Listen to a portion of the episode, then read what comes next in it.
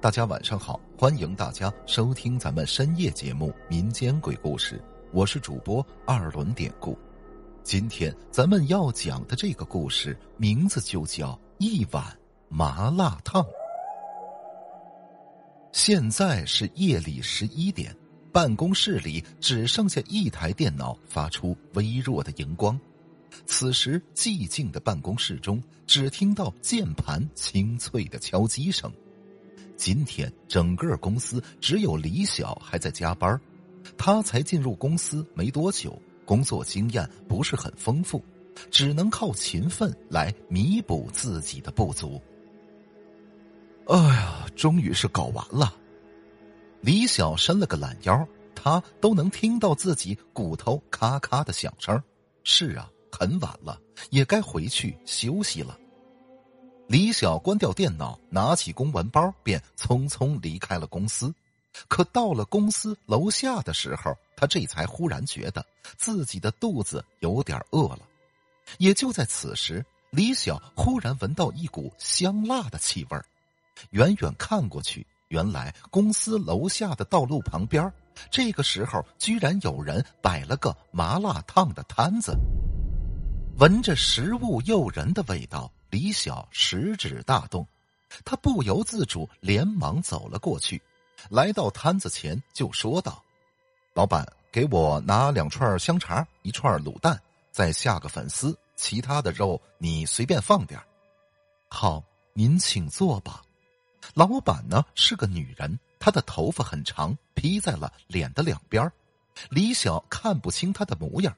但是仔细看一眼，还觉得这个老板有点吓人。好在李晓胆子比较大，他想，若是这个时间，女孩子们看到这个老板，那估计都不敢来这儿吃东西了。李晓一边胡乱想着，一边看着老板忙活。没多久，热气腾腾的一碗麻辣烫就送到了他面前。闻着香气四溢的食物。李晓拿起筷子，夹起了碗里的一根粉丝，就往嘴里放。但奇怪的是，这个闻起来很香的麻辣烫，到嘴里却没有一点香味儿，反而倒是吃着会有些腥臭的味道。李晓皱着眉头放下了筷子。此时，他忽然发现，这会儿周围路灯的光都泛起了奇怪的绿色。与此同时，李晓也觉得自己嘴里的粉丝始终都嚼不烂。这时候，他把粉丝吐出来，打算找老板理论。可是他骇然的发现，他吐出来的哪里是什么粉丝啊？那分明是一团黑色的头发。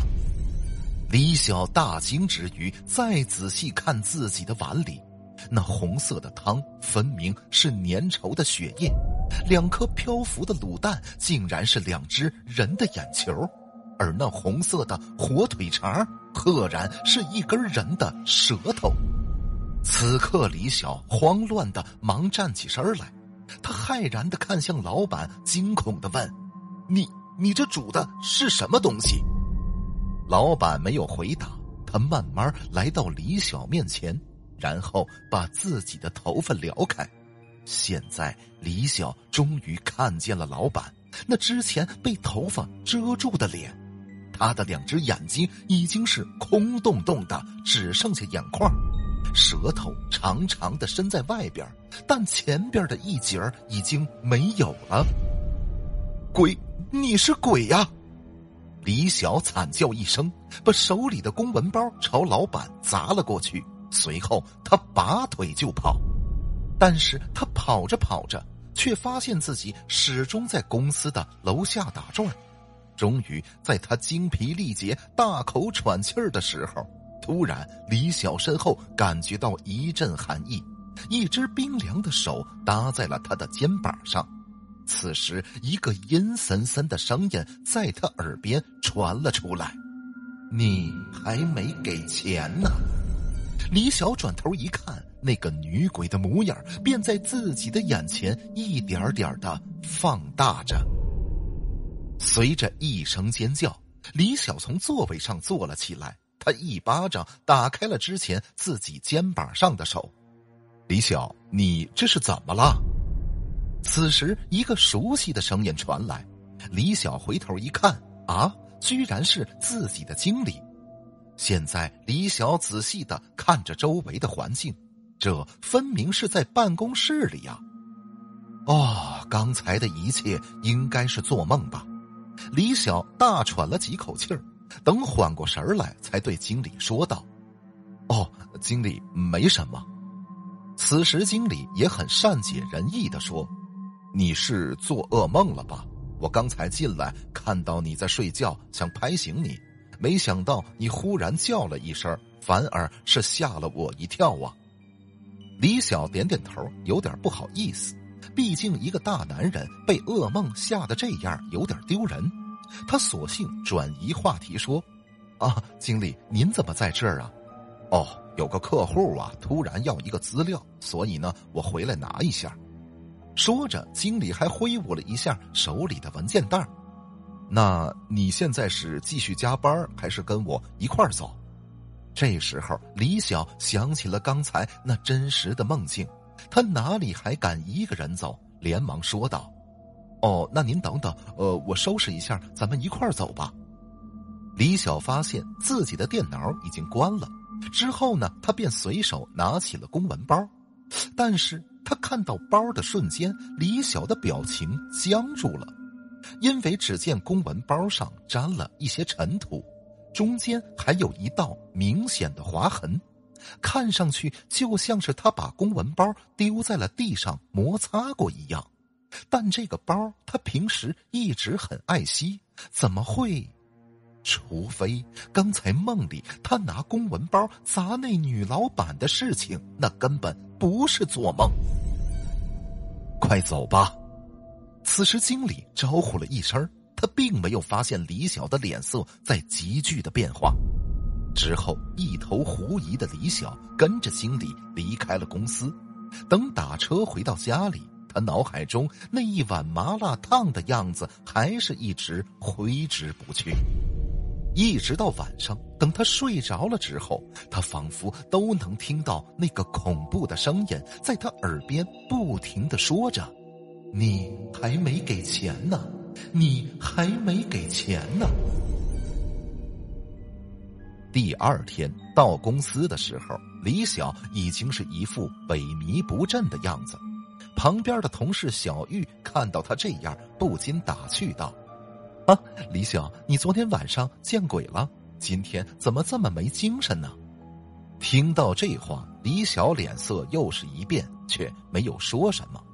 小玉也收敛了笑容的说：“你该不会是真见鬼了吧？”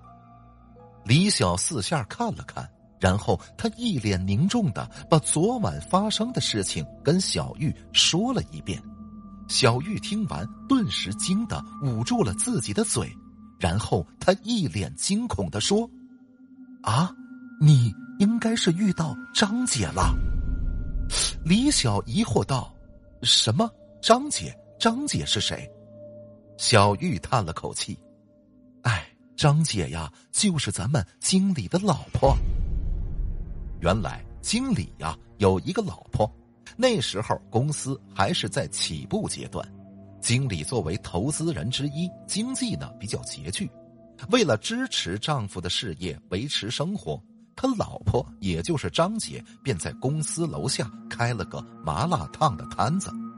那时候经理经常加班，所以张姐的摊子一直都开到很晚。直到有一天，一伙小混混吃了麻辣烫呢，没给钱，张姐就追了上去。可是追赶中，她没有注意过往的车辆，结果一个不小心就被过路的车子撞了。当时人被撞得面目全非。等经理知道消息的时候，已经晚了。李晓听到这儿，脑海中又不禁回想起了那样的一句话。你还没给钱呢，但是到这儿，他差不多也明白前因后果了。仔细想想，昨天晚上可能就是经理救了他吧。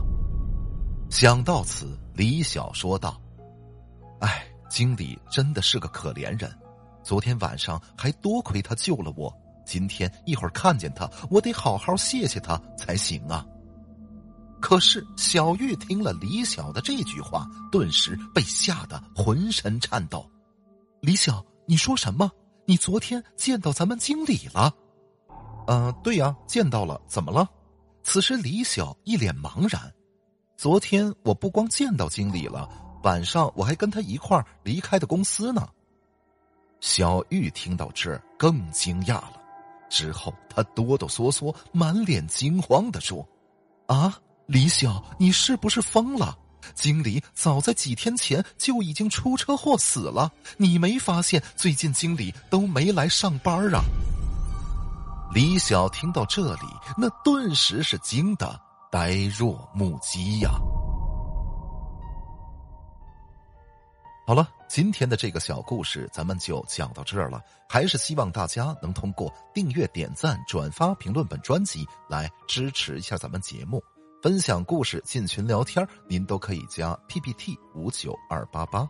节目最后，典故再次感谢您收听咱们民间鬼故事。那朋友们，咱们就下集再见。